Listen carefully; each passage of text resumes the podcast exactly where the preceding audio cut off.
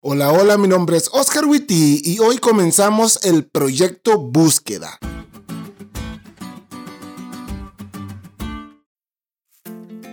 ¿Qué es lo primero que viene a tu mente cuando escuchas Espíritu Santo?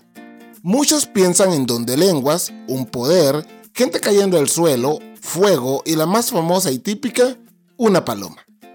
Sin embargo, el Espíritu Santo es una persona que interactúa con los seres humanos y con un ministerio variado de verdad.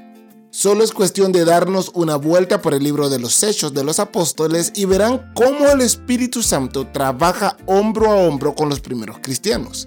La lección dice, fortaleció a Esteban para dar testimonio de su Señor frente a una multitud despiadada y fuera de control que lo apedreó hasta la muerte milagrosamente guió a Felipe a un etíope influyente que estaba en la búsqueda de la verdad para abrir al continente africano al Evangelio. Le dio a Pedro una señal de confirmación cuando los creyentes gentiles también recibieron el don del Espíritu Santo.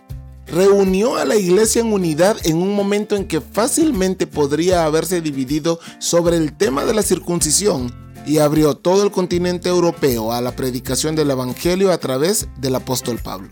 La pregunta es, si el Espíritu Santo estaba tan activo en aquel entonces, ¿qué pasa ahora? Bueno, déjame ilustrártelo de esta manera. Un maestro que tuve en la escuela de teología nos contó que una vez una hermana fue con él y le dijo, qué triste es ver que la iglesia está dormida, ¿verdad, pastor? Es lamentable que esta iglesia no tenga al Espíritu Santo. A lo que el pastor le dijo, hermana, tal vez su iglesia está dormida, la mía no. Y definitivamente, tal vez su iglesia no tiene el Espíritu Santo, la mía sí. Cuando hablamos del Espíritu Santo es fácil señalarlo en el futuro como una persona, en el mejor de los casos, ¿eh? porque muchos lo ven como un poder o una fuerza. Para todos esos locos hay que leer más la Biblia. ¿En qué estaba? Ah, sí.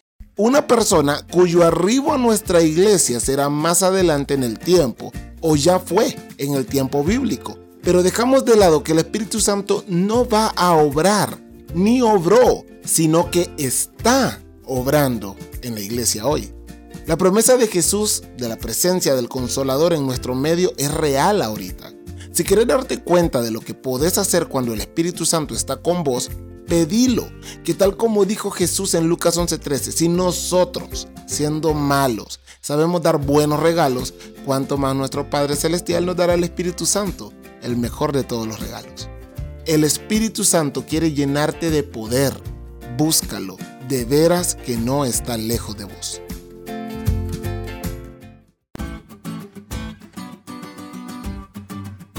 ¿Te diste cuenta lo cool que estuvo la lección? No te olvides de leerla y compartir este podcast con todos tus amigos. Es todo por hoy, pero mañana tendremos otra oportunidad de estudiar juntos.